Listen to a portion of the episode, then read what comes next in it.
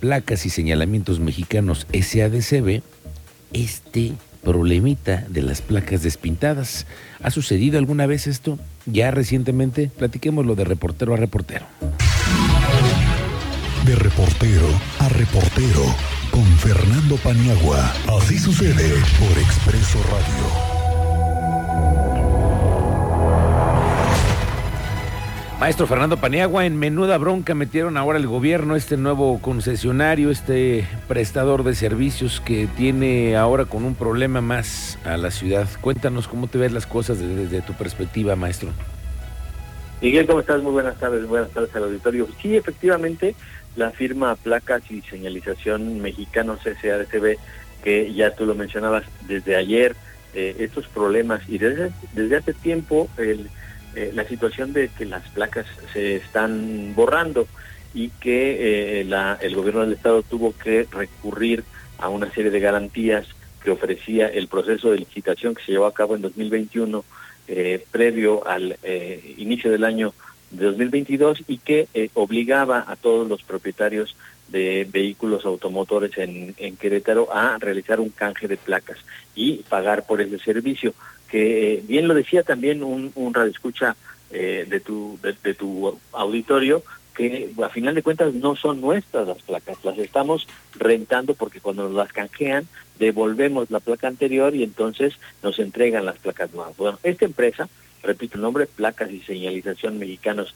SADCB, no es eh, un, eh, y el problema no es un caso único el que vivimos en Querétaro, es apenas el eslabón de una larga muy larga cadena, Miguel. Mira, en Querétaro le otorgaron un contrato por 243 millones de pesos, pero no es el más grande. En Hidalgo y en Puebla, las, eh, eh, los contratos que tuvo esta firma para la misma actividad, es decir, para la generación de placas nuevas en el proceso de reemplacamiento de los vehículos de esos dos estados, nada más en esos dos eh, convenios, en esas dos licitaciones, eh, se le otorgaron recursos por 289.2 millones de pesos.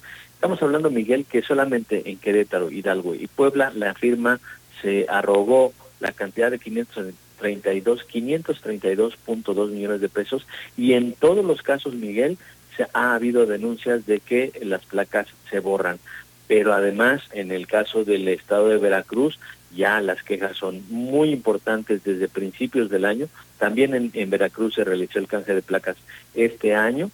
En Tlaxcala también hay denuncias y eh, además tiene la firma vínculos en actividades similares en la Ciudad de México, en Guadalajara y Nuevo León.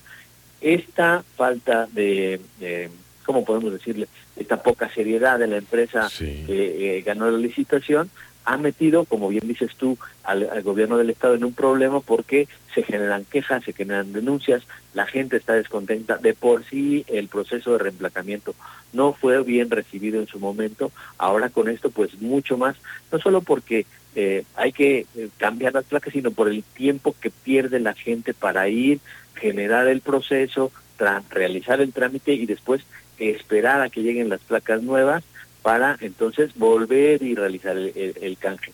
Lo que es importante, Miguel, en este, en este entorno es tomar en cuenta que vale la pena que todos aquellos que hemos visto que las placas de nuestro vehículo se empiezan a borrar, acudamos con la autoridad, porque es un tema que pasa por la seguridad, Miguel, no solamente por la identificación de los vehículos, sino, ya lo decías también tú, eh, en alguna ocasión en el tema este de los lectores de placa que probablemente ya no las puedan leer. Exacto, sí, sí, las consecuencias que pudiéramos llegar a tener con este tema de la lectura de placas aquí y en otras partes del país, que vayas a la Ciudad de México, pues cuántos tenemos la, la conexión al Estado de México, al a la Ciudad de México y llegar con una placa despintada a otro estado, pues te va a generar incertidumbre al final, ¿no?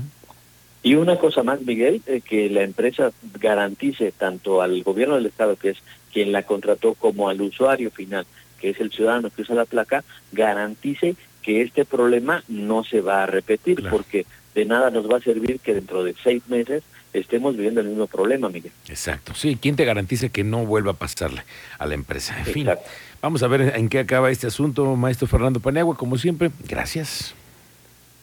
Un placer, Miguel. Buenas tardes. Gracias, maestro Fernando Paniagua. Es las 2 de la tarde con 40.